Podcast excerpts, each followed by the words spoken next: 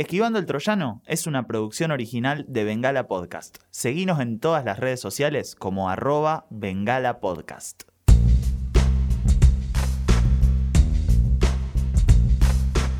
Muy buenas tardes, noches, mañanas, madrugada, media mañana, media tarde, cualquiera sea el horario que nos están escuchando. Están escuchando el tercer episodio de Esquivando el Troyano, el manual de supervivencia para el pirata inexperto. Mi nombre es Iván Jiménez, me encuentran en redes sociales como arroba-zona sur. Y lo acompaño, pues, yo, quien más, Juli de Frenza, a quien encuentran en redes sociales como arroba Juli de mierda. El de hoy, mi querido compañero, es uno de los episodios, decimos esto muy seguido, pero es uno de los episodios que siento que teníamos muchas ganas de hacer desde el principio. Sí, cuando nosotros empezamos a planear esto, decidimos empezar con el tema de, las pelis y las series porque es lo que más podía llegarle a todos, pero sabíamos en el fondo, aunque nadie lo dijera, que este era el capítulo que más queríamos grabar. ¿De qué vamos a hablar el día de hoy? Hoy vamos a estar hablando ni más ni menos que de los jueguitos.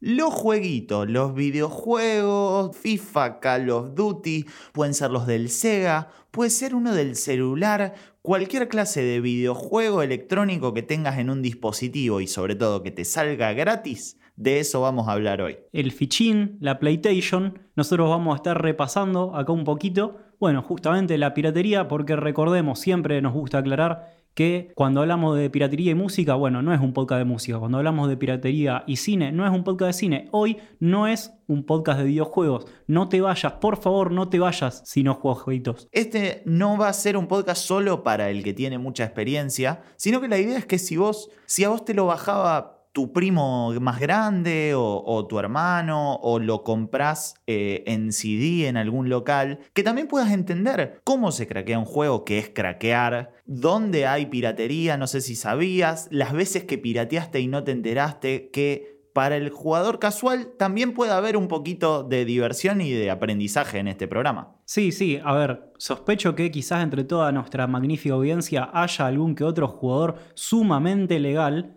bueno, que descubra cómo se podría haber ahorrado unos buenos mangos a lo largo de toda su vida. Y, y cuándo incluso hubiera sido éticamente correcto. Uf, cantidad de veces. Sin más preámbulos, si te parece, le vamos a dar inicio al programa y espero que les guste. Este es Esquivando Troyano hablando de los jueguitos.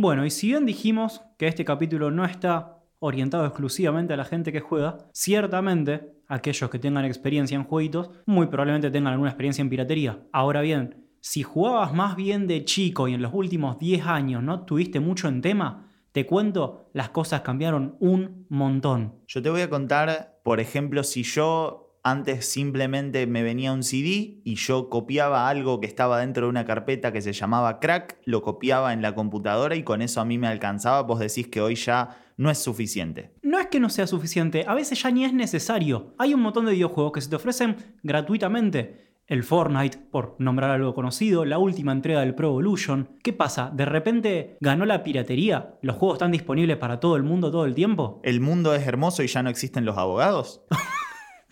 No, lamento informarte que no. Los abogados siguen existiendo, las industrias siguen existiendo, y menos mal, porque sin la industria tampoco tendríamos videojuegos. No, no los demonicemos tanto. Ellos hacen todas estas cosas por las cuales a nosotros nos encanta no pagar. Ahora bien, ¿qué pasa? Han inventado truquitos para darnos un poquito, una probadita de eso que queremos y después ver qué nos pueden cobrar. Bien, entonces, lo que uno ve si mira la industria de los videojuegos y su relación con la piratería a lo largo de la historia, es que había una época en la que para el usuario, no te digo para el craqueador, para el pirateador, pero para el usuario piratear era bastante fácil en muchos casos. Vos simplemente había un código, el código de serie o el serial, que lo podían usar la cantidad de gente que quisieran. Vos usabas un código, le pasabas el mismo a tu amigo y lo usabas. De repente eso ya no se pudo. ¿Por qué? Porque por estar conectado a internet se podía usar una sola vez. Por dar un ejemplo. Exacto. Y ahí es que aparecen, por ejemplo, los Keigen. Key Generator, un programita que vos lo ejecutabas, tenía una música en 8 bits muy estridente. No sé por qué motivo, cuál era la edición artística detrás de eso. Y muchas veces imágenes de, de chica eh, con, con ropa de estudiante, cosas así, una cuestión bastante ponja en general. Sí, sí, todo, todo muy sugerente por algún motivo. Pero bueno, eh, el objetivo de este programa era justamente generarte un código único que de algún modo cumpla, eh, bueno, la lógica de la validación ¿no? que tenía acá este juego y que los servidores de internet digan como, ah, de una, esto parece ser original, este es un código que yo crearía. Claro. Y si bien parece que la industria está cansada ¿no? de pelearse todo el tiempo, de esta carrera cabeza a cabeza contra las comunidades de, de hackers que quieren disponibilizar gratuitamente aquellos juegos por los que tanto se esforzaron y trabajaron en producir, ¿qué pasa? Empezaron a encontrar maneras alternativas de sacarle plata. Está bien, si ellos sabían que los juegos se lo iban a truchar, ¿qué hago? Te lo disponibilizo, por ejemplo, gratis o a un precio, pero eh, lo que hago es meterte, por ejemplo, un anuncio. Entonces vos vas a tener que fumarte una publicidad que eso es a mí, industria, lo que me deja plata a final de mes. Que lo loco es que, ahora vamos a, ver otros ejemplos, pero lo loco es que incluso uno, si por ejemplo en los juegos con anuncios en el celular, uno se lo puede bajar truchado para que no tenga publicidades. La piratería siempre encuentra un camino como ese, como ese pedacito de pasto que crece en el medio de la vereda. Pero es interesante pensar en esto que uno hoy, por ejemplo, a veces para instalar un juego tiene que instalar una cosa que se llama Origin o la plataforma de Ubisoft ¿Por qué es esto? ¿Por qué estas cosas molestan? ¿No puedo simplemente jugar al juego? Bueno, porque hay un montón de gente que quiere que vos te crees una cuenta, porque hay un montón de gente que quiere que vos demuestres que sos el propietario real de ese juego. Un montón de gente que quiere tener tus datos para vendérsela a los rusos. Y bueno, hacer cosas con ellos que no estamos del todo seguros que son ni para qué les sirven, pero hey, si a mí me lo dan gratis con eso, yo estoy, ¿eh? En otros juegos aparece, por ejemplo, el pay to win, en donde vos para jugar al juego, el juego es gratis, jugar al juego es libre. Es, por ejemplo, cuando vos compras diamantes u oro adentro del juego para comprarte personajes más caros o más lindos. Y en, en ese sentido el juego te deja jugar, pero vos tenés que poner para volverte bueno o para ser un jugador pro, si se quiere.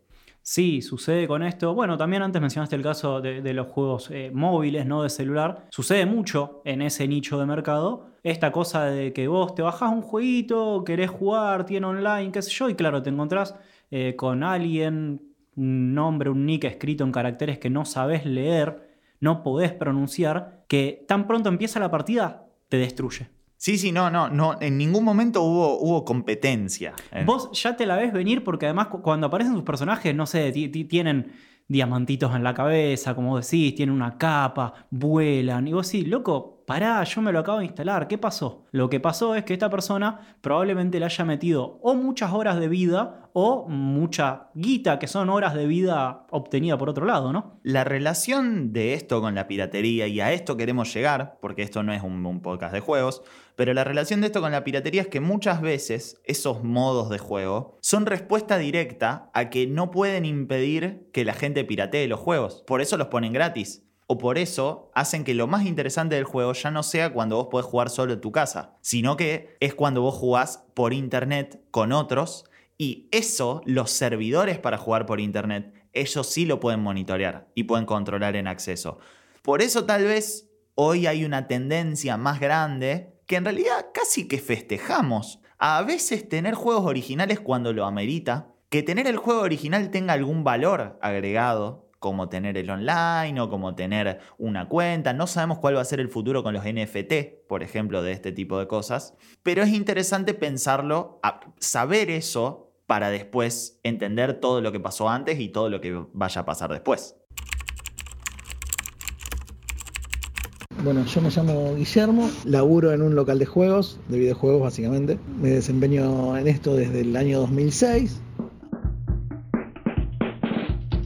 El hábito de consumo cambió muchísimo de lo que era en esos años a lo que es hoy en día. Lo que era la piratería en ese entonces era el, el 100% del, consumo del argentino. Ni siquiera las consolas eran, se vendían como en formato original. O sea, la única consola que vos podías conseguir en el país, original de fábrica, se la comprabas no a través del local de juegos. Los locales de juegos ya vendían todas las máquinas modificadas, las Play las vendían chipeadas, las Xbox venían flasheadas, el consumo era 100% pirata, todo lo que se consumía en Argentina pirata, eran los juegos de PlayStation 2 eran copia, los juegos de Xbox eran copia, los juegos de GameCube eran copia, los juegos de PC con el famoso crack también, lo mismo, cambió mucho a partir del 2006 con el lanzamiento de PlayStation 3, pero las otras dos importantes en ese momento, Xbox 360 y Nintendo Wii, se podían modificar.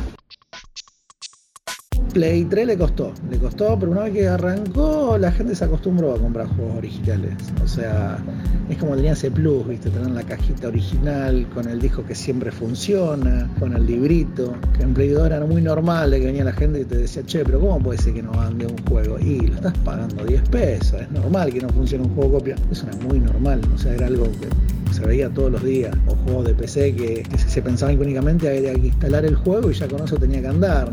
Gente que sabía mucho, pero cuando se trataba de instalar un juego copia, ahí ya se le complicaba, porque había que buscar el archivo de raíz, donde estaba la aplicación, donde estaba el ejecutable y pegar el famoso crack que nos hacía renegar un montón. Y después, seguido de eso, no, mi hijo es ingeniero en sistema, ¿cómo puede ser? Pero es un juego copia, señora, si no copia el crack no le va a funcionar.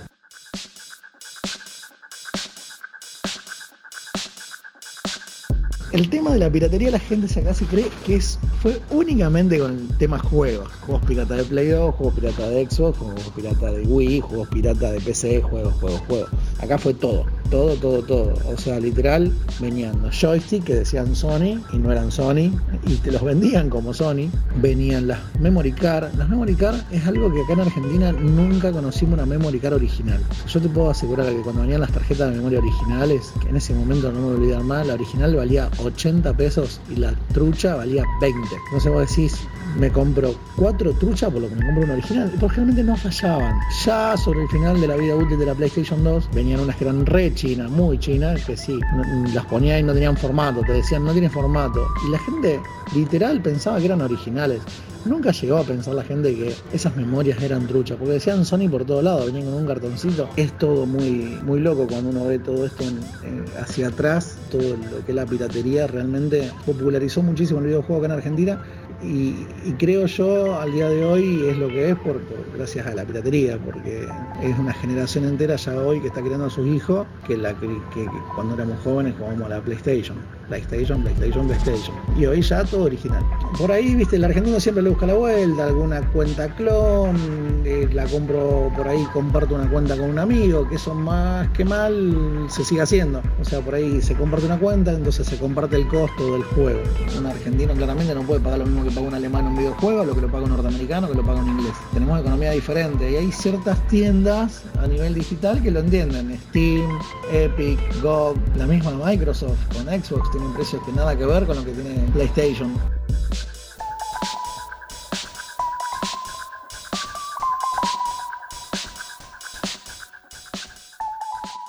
Pero volviendo unos años en el pasado, cuando uno se compraba, insisto mucho en esta figura, pero porque creo que muchos llegamos así. Uno se compraba un juego que te venía en un CD, pero de última te lo bajabas en, unos, en un link de. En, en un link 100% real, mega. Claro. Eh, era fácil de piratear porque había alguien que había diseñado una cosa que se llamaba crack.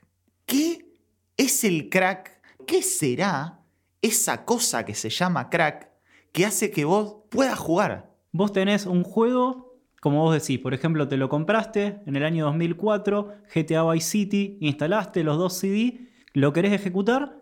No, inserte CD2 para jugar. Pones el CD2, le das doble clic de nuevo, inserte CD2 para jugar. ¿Qué carajo pasa? Pasa que tu juego es trucho. Claro. Y no está reconociendo ese CD2. Y pasa que Rockstar quiso impedir que vos juegues con un CD trucho. No, desde ya. Ahora bien, vos ves que cuando compraste el CD, justamente en tu sobrecito, en tu cajita de acrílico y demás, te vino una hojita que dice básicamente copiar los archivos que se encuentran dentro de la carpeta crack y pegar en C, dos puntos, barra barra, archivo de programa, etcétera, etcétera, etcétera. Lo copias, lo pegas, ejecutas el juego y de repente, maravillosamente, anda. ¿Qué Algo- pasó? Algo pasó ahí. ¿Qué pasó? Te preguntas si querés reemplazar, si no querés reemplazar. Vos por la duda le pones que sí a todo. No entendés bien qué hiciste, pero sabés que anda. En el medio, incluso, el antivirus, si estás jugando en computadora, el antivirus de tu computadora te dijo, guarda que esto es peligroso. Sí, a ver, es peligroso. Pe- Para la industria es peligroso, así que yo no culpo al antivirus.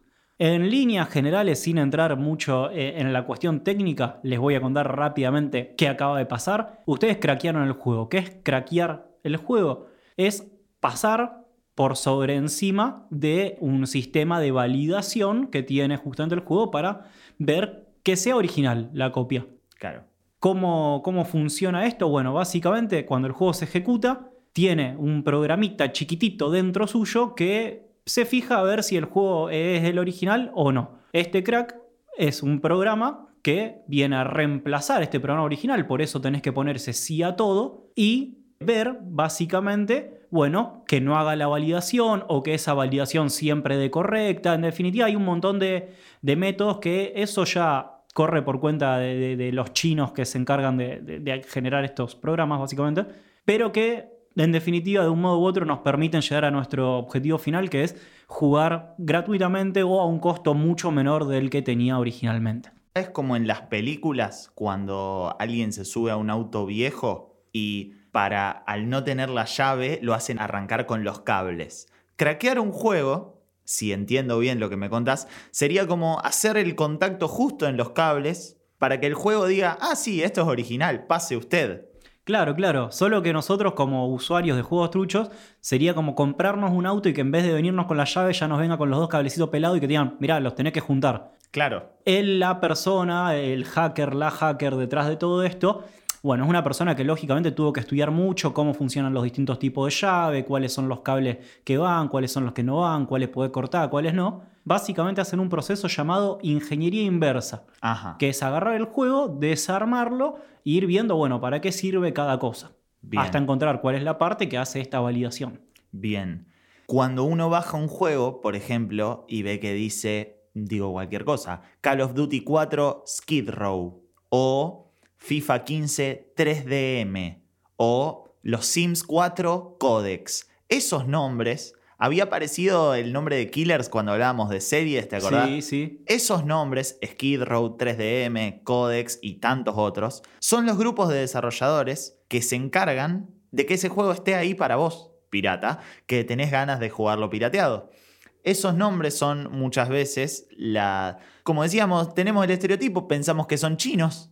El estereotipo está fundado en que muchas veces sus, sus keygens o sus programitas tienen una estética muy china. A veces son rusos. Hay muchos rusos, hay una muy buena data de piratería rusa. Pero en definitiva, gente, como bien les explicaba Julián, que se encarga de lograrlo. Incluso yo a veces pienso, o sea, ellos alguna forma de hacer dinero de eso deben tener, pero eh, para ellos debe ser casi un desafío lograr craquear el juego. Bueno, de hecho que cada vez que sale algún juego nuevo, muy conocido, por ejemplo, insisto, no quiero ponerme a apuntar al nicho exclusivo de oyentes gamer, pero cuando salió el Cyberpunk 2077 este año, un juego muy esperado por muchos años, hubo una carrera por ver quién lo craqueaba primero. Tardaron menos de dos días, me parece. La de café, por decir algo, por, decir algo ATP, que se debe haber tomado en los estudios de 3DM. Sí, sí, sí. Lo loco es que cuando se descubre una forma de craquear, la industria inventa una nueva forma de que los juegos sean incraqueables, que eventualmente se rompe. Ojo, hay casos, yo por ejemplo, hay algunos juegos que he querido jugar y nunca se han podido craquear Ajá. no se ha logrado. O sea, vos lo ves, eh, juegos viejos, que en un punto la industria de los craqueadores, por decirlo de cierta La otra forma, industria. los abandona, porque dicen, no, ya está, ya salió el nuevo y el nuevo sí lo craqueamos. Pero yo quería jugar a ese, no, no pudimos, perdón. Todo bien. Pero en algunos casos sucede el punto intermedio en el que, mirá, sí lo pudimos craquear, pero pasa esto. Hay una parte del juego que nos cagaron ellos a nosotros. La, industria nos cagó, te dicen los craqueadores. Que es el caso de las penalizaciones. Sí, juegos que te permiten jugarlo, pero si de un modo u otro detectan que estás jugando una copia pirata,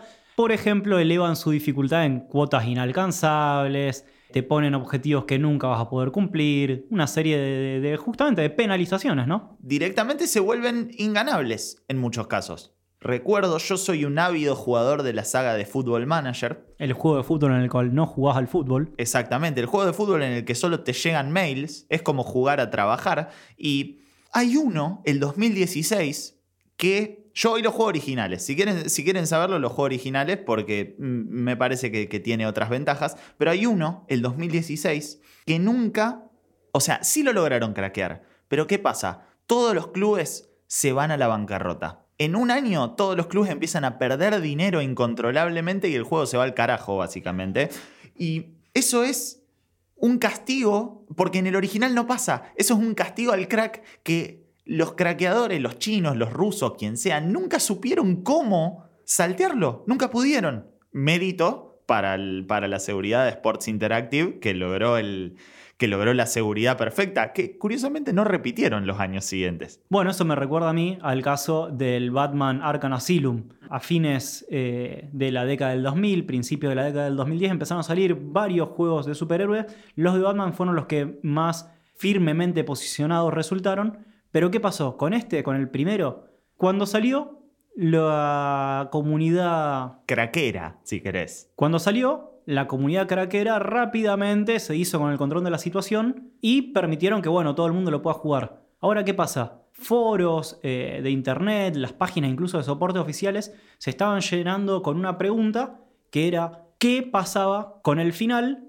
Porque eh, estaban yendo donde el juego les indicaba y tenían que saltar claramente a un lugar que el juego les estaba marcando y no había manera de llegar. Claro, como si fuera muy, muy difícil, tanto que nadie en el mundo se da cuenta cómo se gana. Claro, todo el mundo estaba jugándolo y nadie, llegado a este punto del juego, lo podía terminar.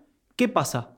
Cuando eh, empieza a surgir toda esta cosa de, de gente preguntando aquí y allá cómo terminarlo, hay un montón de gente que le decía, no, no, tenés que ir corriendo y saltar. Y ellos decían, sí, ya sé, es lo lógico, es lo que hago, pero no llego. ¿Qué pasa? Resulta que el juego detectaba, si lo habías pirateado, te corría un metro más atrás el, el lugar al cual tenías que saltar, el precipicio a saltar era un metro más ancho, de forma tal de que no haya modo físicamente de llegar. Lo cual termina siendo un- una jugarreta bastante graciosa de los des- desarrolladores porque vos ya le metiste un par de horas al juego, ya lo disfrutaste pirata, ya sentiste que le ganaste a la industria para que al final, no, no, nosotros te ganamos a vos. Bueno, no solo eso, toda la gente que se había quejado en foros oficiales y en la página de soporte, le decíamos, ah, vos estás jugando una copia pirata, y los bloqueaban. quedás expuesto. E Incluso es casi una carrera. Queda uno en el medio que es el que quiere jugar, digamos. Es una carrera loca entre la industria de la seguridad de los juegos y la de los, los que quieren romper esa seguridad, en donde se van superando los unos a los otros constantemente. Casi una especie como la Guerra Fría, ¿viste? ¿Quién llega primero a la luna? Pero ¿quién realmente logra la seguridad perfecta o craquea la seguridad perfecta? Sí, en su momento también lo que había sucedido mucho con el tema que antes mencionabas de, los códigos los seriales y demás. Claro, muchos juegos los podías instalar, pero con el auge de Internet, eh, la banda ancha disponible en todos los hogares del mundo, eh, los juegos multiplayer no te dejaban jugarlo trucho, porque claro, ahí sí podían validar ellos en sus servers incraqueables que el código que estés usando sea único a nivel mundial. Entonces, ¿qué empezó a pasar? Empezaron a salir servers truchos para el WoW, para el Mu, incluso para juegos que simulaban estar en una misma red hogareña. Se inventó una plataforma llamada Amachi, que bueno, justamente lo que hacía era conectarte directamente con otra computadora del mundo y poder jugar, por ejemplo, al Counter-Strike 1.6 con tus amigos. Es como si vos, en vez de ir al shopping, decidís ir al mercado negro, donde vos estás jugando con toda gente que vos sabés que son todos ilegales igual que vos. Esa es más o menos la lógica. Claro, claro, ahí vos lo podés hacer sin vergüenza porque ya sabes que están todos en la misma que uno, pero eh, bueno, se, se presta, digamos, al intercambio y a esta cuestión de la comunidad que tanto genera siempre la piratería. Como en el Counter 1.6, eh, yo jugaba, por ejemplo, en los servers de Clanco, que eran los, los argentinos y donde siempre te bardeaban y te hacían sentir muy mal. Yo siempre me imaginé que en el original todos se decían, por favor, gracias, disculpa que te maté. ¿Por qué eran tan correctos? Porque lo pagaron. Sí, porque, sí. porque son buenos y son Jugaban con galera y monóculo. Claro, claro. Nosotros venimos hablando también mucho de los juegos de computadora y en realidad obviamente sabemos que no todos nuestros oyentes juegan en computadora porque nosotros también tenemos, hemos tenido o tenemos consolas, PlayStation, Nintendo, em, lo que quiera, Xbox, me estaré olvidando de algo. La Sega, por favor, la, La Sega. Sega. Y bueno, la Sega es un ejemplo buenísimo, pero mucha gente que juega, por ejemplo, los juegos de la Sega o de arcade, de mame, en computadoras, jamás lo ha pensado. Eso está pirateado. Claro, ahí entramos en un caso un poquito específico, que es el caso de la emulación. ¿Qué es emular? Básicamente, emular es hacerse pasar por, en este caso, por un sistema que no es en el que uno está ejecutando, en este caso, el juego. Entonces, básicamente vos lo que tenés en tu compu, una consolita virtual, haciéndose pasar por una Nintendo, por una Sega, por una Game Boy, lo que fuere, para poder interpretar los juegos que estaban desarrollados para ese, para ese sistema. Lo cual, en sí, más allá de que a muchas compañías, y ahora en un rato vamos a hablar de esto, no les gusta que vos no juegues de la forma que fue planeado, en sí no está mal, pero cuando vos vas a una página y te bajás el ROM de un juego de GBA, por ejemplo, que deberías haber pagado el cartucho en vez de hacer eso, ahí entra la parte pirata en la emulación. Los mil juegos de Sega que vos te bajás, en realidad no eran gratis y no eran para vos. Claro, a ver, el emulador en sí no implica ninguna piratería. Como bien vos decís, lo que es la piratería es bajarse un ROM. que es un ROM? Un Read Only Memory. Porque claro, eh, los juegos de estas consolas venían en cartuchos que solo se podían leer, ¿no? Ni siquiera se grababan, no podías guardar partida en la mayoría de ellos. Lo loco es que, por ejemplo, el clásico Visual Boy, que es eh, uno de los emuladores más conocidos de Game Boy Advance, para poder, para que la gente que lo juega emulado pueda hacer online, o sea, puedan simular lo que hacían dos personas cuando traían dos GBA y las ponían una al lado de la otra, la enchufaban con cable, no sé cuál es la tecnología, Sí, usaban un cable. Inventaron una forma de que vos lo puedas hacer de una computadora a la otra. No sé si no es con un sistema medio LAN. Crearon una nueva tecnología. Esto es lo, lo loco y por lo que nos gusta a veces tanto la piratería. Alguien creó una nueva tecnología para poder simular de forma pirata. Es casi como crear una consola nueva en un punto, basada en una original diseñada por Nintendo. Bueno, acá ya me voy un poquito de tema y esto definitivamente no está en el temario, pero otra cosa que sucede es los que adaptan videojuegos hechos de un sistema para otro. Y hay un caso eh, muy, muy emblemático que es el caso del Doom, que aparentemente se puede correr en absoluta y totalmente cualquier máquina electrónica, llegando, por ejemplo, a ejecutarse en cajeros automáticos, en equipamiento médico, en relojes inteligentes.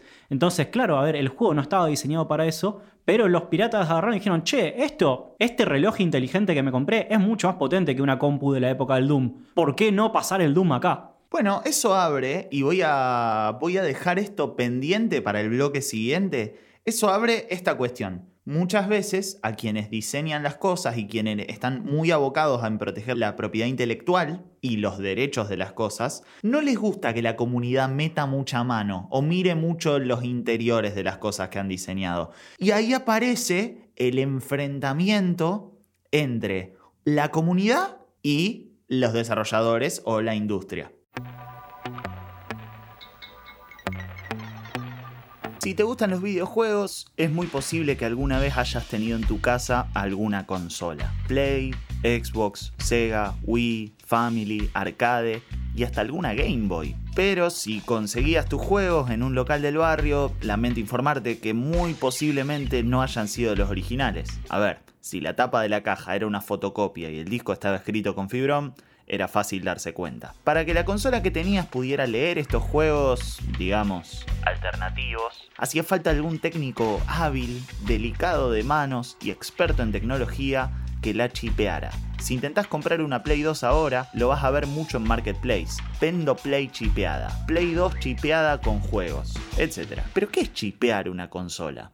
En muchos casos lo que se hace es soldar un chip, como su nombre lo indica, en el interior del aparato que puentea o modifica ciertas secciones de la consola e inhabilita las restricciones para juegos piratas. En otros se instala un programa dentro de la consola sin necesidad de agregar ningún chip ni hacer soldaduras, y este proceso en realidad se llama flashear. Y ahora tal vez te des cuenta que ese cartel que siempre aparecía al principio de todos los juegos, que decía Matrix, es el nombre de uno de los muchos chips que hay para PlayStation 2, y también hay distintas variedades para todas las generaciones y marcas de consolas. Cuando nos imaginamos las oficinas de Sony o Microsoft, tal vez pensemos que están enojadísimos con nosotros por hacerle estas viles modificaciones a sus aparatos. Y en realidad no tanto. No son muchos los casos que las empresas persiguen a quienes chipean o flashean sus consolas y tiene que ver con que en realidad vos ya las compraste. Si en algún momento han perseguido a alguien que modifique, ha sido para proteger a los fabricantes de juegos, que en definitiva son sus socios y quieren seguir contentos. Algunos jueces y jurados consideraron que el hecho de modificar un aparato ya es incentivar la piratería y fallaron en contra. Sin embargo, otros terminaron fallando a favor de quienes modifican sus consolas, diciendo que el acto en sí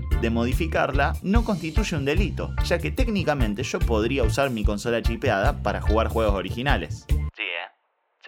La lógica es que mi consola, una vez que yo ya la compré, me pertenece totalmente y yo puedo realizarle las modificaciones que quiera, lógicamente sin violar la propiedad intelectual de nadie. En ese sentido, la pregunta es, ¿tienen derecho los fabricantes de decidir y obligarnos a usar los aparatos, juegos, programas de una forma en específica y de ninguna otra? ¿O tenemos la libertad de crear modos nuevos de ser, jugar y manejarnos en el mundo digital? Ustedes ya se imaginarán lo que pensamos nosotros, pero la pregunta queda abierta para que la respondan como quieran.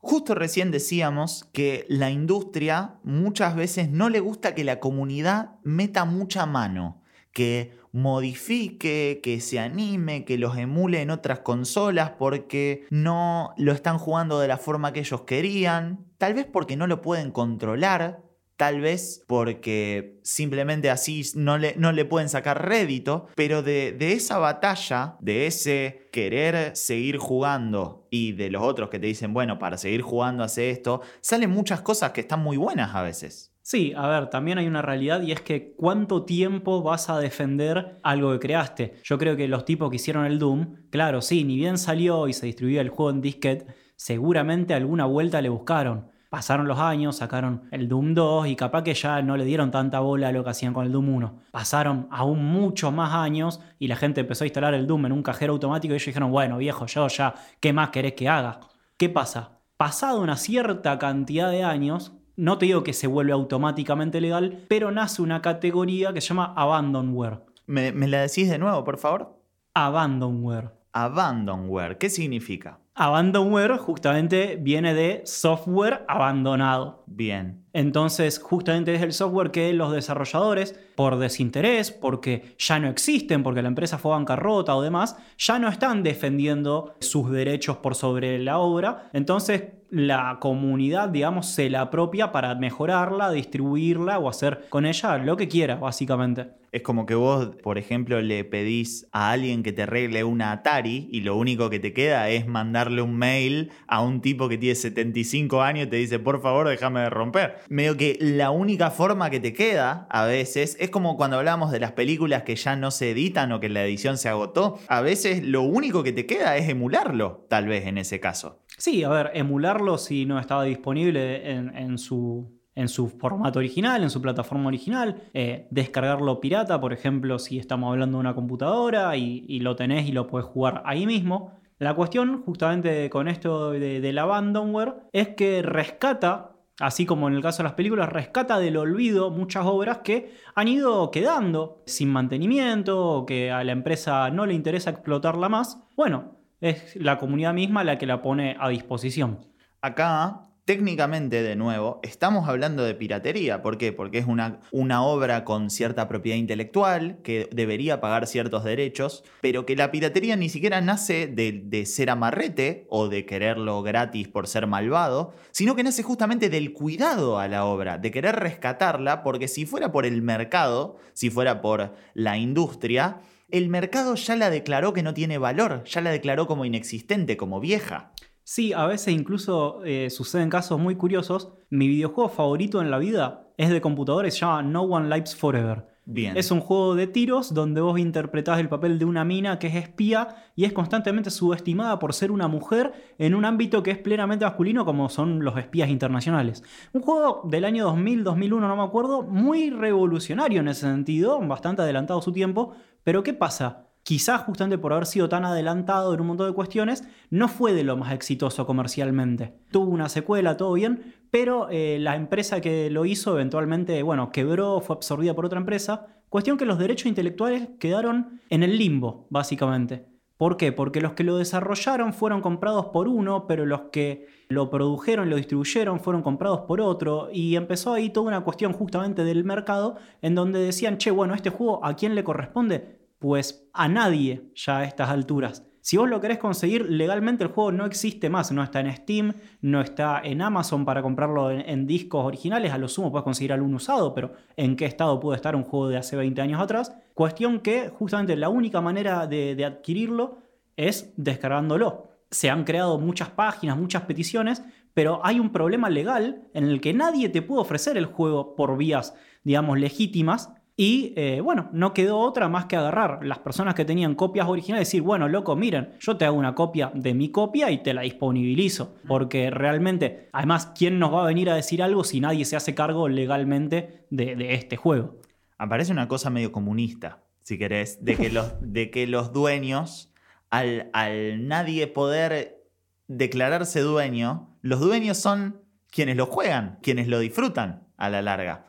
Otra cosa que sucede mucho y que despierta a veces mucho la ira de, la industria es cuando la gente empieza a meter mano para modificar juegos, para que el juego tenga no sé, que se vea distinto, que tenga otros colores, que sea más difícil. A veces uno simplemente quiere que el juego sea más difícil. A veces uno quiere que sea más fácil. A veces uno quiere que sea más fácil o a veces uno quiere jugar al pez con los jugadores sentados arriba de avestruces. Igual ese es un ejemplo medio raro porque eso viene en el juego original. Pero en muchos casos, por ejemplo, voy a, volver al Pokémon, pero porque es una gran cosa. La, la, comunidad que crean ROMs y que emulan Pokémon es una gran comunidad. Porque, por ejemplo, han creado juegos que son iguales a la primera generación, a los juegos viejos, pero que tienen todos los Pokémon nuevos. ¿Por qué hacen esto? Bueno, porque les encantan los viejos, les da cierta nostalgia, o saben jugar a esos y no saben jugar a los nuevos. Y entonces Incluso hay gente que hace mods para que los juegos sean muy difíciles, tipo tanto que todos se ven obligados a entrenar y a volverse buenos para ganarlos. Sí, otras veces simplemente pasa que un juego van pasando los años y uno lo puede disfrutar mucho por, nostalgia o porque realmente es un juego muy divertido, pero eh, ya se le va notando lo viejo. Entonces dicen, che, bueno, cambiemos estas texturas, cambiemos estos modelos y le van justamente reinventando cosas. Hace muy poquito salió la edición definitiva de la trilogía de GTA 3, GTA Vice City y GTA San Andreas, que bueno, básicamente lo que hace es eso, es tomar los juegos originales darle un lavado de cara para que sean mucho más modernos, cambiarle alguna que otra cosita y vendértelo unos 80 dólares como si fuera un juego de hoy. Me encanta que hayas traído este ejemplo, porque ¿cómo se dio cuenta GTA, Rockstar, la desarrolladora de GTA, de que tenía que hacer esta versión definitiva y de que a la gente le iba a gustar y le iba a interesar? A ver, en gran parte porque seguramente les llegan muchos mensajes de remastericen los GTA viejos, remastericen los GTA viejos, pero en otra gran parte porque hace 10, 15 años hay una comunidad que ya lo estaba haciendo gratis. Sí, que bueno, de hecho, un poco a eso es a lo que quería llegar. ¿Qué pasó? Mucho del laburo que, está disponible hoy en esta Definitive Edition, parte del trabajo que ya hicieron los modiadores, gratuitamente, por amor eh, a, esa pieza de código que es el GTA, y eh, bueno, ellos dijeron, che, voy a tomar esto que hiciste gratis, te voy a borrar tu mod diciendo que hiciste algo ilegal y se lo voy a vender a la gente. Sí, sí, y nunca voy a decir que me inspiré en esto que vos hiciste. No, no, jamás. Porque, porque la piratería evidentemente va, va hacia un solo lado. Pero, a ver, también nosotros a veces somos malos con la industria. Nosotros a veces los hacemos quedar como tipos avaros, como tipos que no les interesa a la persona que juega. Y la realidad es que no todos los juegos son desarrollados por la misma gente, con el mismo presupuesto y con las mismas intenciones. Y acá nos interesa hacer esta distinción que para los piratas o para determinada comunidad de piratas es importante, que es la distinción entre cuando un juego lo desarrolla una empresa muy grande que tiene mucho dinero y a quien vender un juego más, un juego menos, no le cambia mucho la ecuación y cuando lo desarrollan un grupo de dos personas, cinco, diez personas, a quienes cada juego vendido, sobre todo si vos lo disfrutaste, les representa realmente que todo ese trabajo haya valido la pena. Sí, de hecho que, y ahora que mencionas esto, de haberlo disfrutado, Pienso en muchos casos que se me ocurren de juegos que quizás jugué piratas y eventualmente los compré no para volver a jugarlos, sino por decir, che, loco, esto la verdad estuvo tan bueno que voy a bancar a la persona que lo hizo. Siendo lógicamente, bueno, casos de persona a la cual de un modo u otro uno siente que le hace la diferencia. Claro, ahora es como que en Steam, en Epic han aparecido muchos casos de el precio sudaca, estoy haciendo señales de comillas, que el precio está más o menos acorde a lo que uno cobra en, países latinoamericanos. Sí, precios regionales le llaman. Claro, y en algunos casos realmente pagar un juego independiente se vuelve relativamente accesible y uno puede, puede colaborar. Hay otros casos en los que los famosos juegos AAA, los de muchísimo presupuesto, muchísima difusión. Incluso uno a veces siente que debe piratearlos por una cuestión ética. Como en el caso, por ejemplo, hay gente que está muy enojada con FIFA, por ejemplo, los juegos de fútbol, el FIFA, porque sienten que los arruinan, que te estafan vendiéndote tan caros el mismo juego todos los años y nunca le hacen. Entonces uno, hay gente que dice, no, yo lo pirateo éticamente, me encanta el juego, pero estoy muy enojado con quienes lo hacen, así que no les quiero pagar para que sepan que estoy en contra. Sí, yo a veces me pregunto, volviendo a esto que decías de los precios regionales, si eh, al tipo en Finlandia que desarrolló un jueguito que él solo en su casa, que yo se lo compré por Steam, ¿qué tanto le servirán mis 35 pesos? Sí, uno en, un punto no sabe si esos 35 pesos no se los termina quedando Juan Carlos Steam. Sí, también hay otra y es que, eh, así como hablamos, bueno, justamente eh, de la piratería y de la industria como el malo, también acá tenemos que reconocer que nosotros los piratas a veces también somos malos. Y hay una especie de piratería oculta, no, no sé si lo llamaría piratería, pero un buscar sacarle provecho a la situación, que es la gente que de un modo u otro hace creer a la plataforma que está en otro lugar del mundo para acceder a ese precio regional, ese precio reducido. El caso de Argentina es emblemático porque, bueno, cuando se, se instauró el precio regional acá, el valor del dólar que manejaba Steam era mucho más barato que el dólar oficial. Entonces, claro, gente en Estados Unidos empezó a comprar sus juegos en Argentina, estoy haciendo comillas, mediante distintas jugarretas para poder acceder a estos precios que eran ridículamente baratos. Cuando algunos de los desarrolladores se dieron cuenta de esto, empezaron a quitar esos precios cuidados que habían puesto para los países tercermundistas, eh, dejándonos a todos en la lona. Así que medio que hay también una cosa acá de pisarnos la cola entre piratas. Creo que, a ver, yendo quizá, intentando concluir un poco todo lo que hablamos hoy, tal vez no se trata de encontrar la forma que te haga sentir más vivo o más viva de decir, ah, qué pirata que soy, yo no pago por nada, ni se trata de pensar que hay que comprar todo necesariamente, sino de entender, tal vez, que hay gente que hace juegos y esos juegos tienen un valor, evidentemente. Valor que está bueno que lo respeten a veces los jugadores, los usuarios, y también está bueno que lo respete la industria, porque también tienen valor para, para nosotros. Lo decimos por qué, porque eh, nosotros dos compramos juegos hoy en día. Sí, sí, desde ya. Eh, bueno, iba a decir que hace años que no pirateo ningún juego, pirateé el GTA Definitive Edition pero hacía, antes de eso, hacía por lo menos 3 o 4 años que no bajaba ningún juego pirata. Sí, yo no puedo decir lo mismo. Yo creo que bajé un juego hace dos días. Uf, ¿cuál? Pero el Life is Strange. Ah, juegazo. Qué difícil decir Life is Strange. Pero bueno, en definitiva apuntamos a eso. Tal vez nadie había pensado que todos esos juegos de Play 2 que compraba era- eran copias truchas de, de otros. Pero lo eran. La base de datos de virus ha sido actualizada. Bueno, ¿y quién diría que esta vez terminaríamos defendiendo pagar por las cosas, no? Las vueltas que da la vida. Sí, el peor programa de piratería del mundo. O el mejor. Eso ahí ya no, el- no podemos hacer el juicio nosotros. No, no, desde ya que nosotros no podemos hacerlo, pero ustedes sí, y esperamos que les haya gustado mucho este tercer episodio de Esquivando el Troyano. Mi nombre es Iván Jiménez y me encuentran en las redes sociales como arroba guion bajo zona sur. Mi nombre es Julián de Frenza, me encuentran en redes sociales como arroba juli de mierda. Y este fue otro episodio de Esquivando el Troyano, el manual de supervivencia para el pirata inexperto. Los queremos mucho y espero que tengan una muy linda semana. Che, ¿y vos te agarraste alguna vez un virus por craquear un juego? No, no, que yo sepa, no. Esquivando el Troyano es una producción original de Bengala Podcast. Seguinos en todas las redes sociales como arroba Bengala Podcast.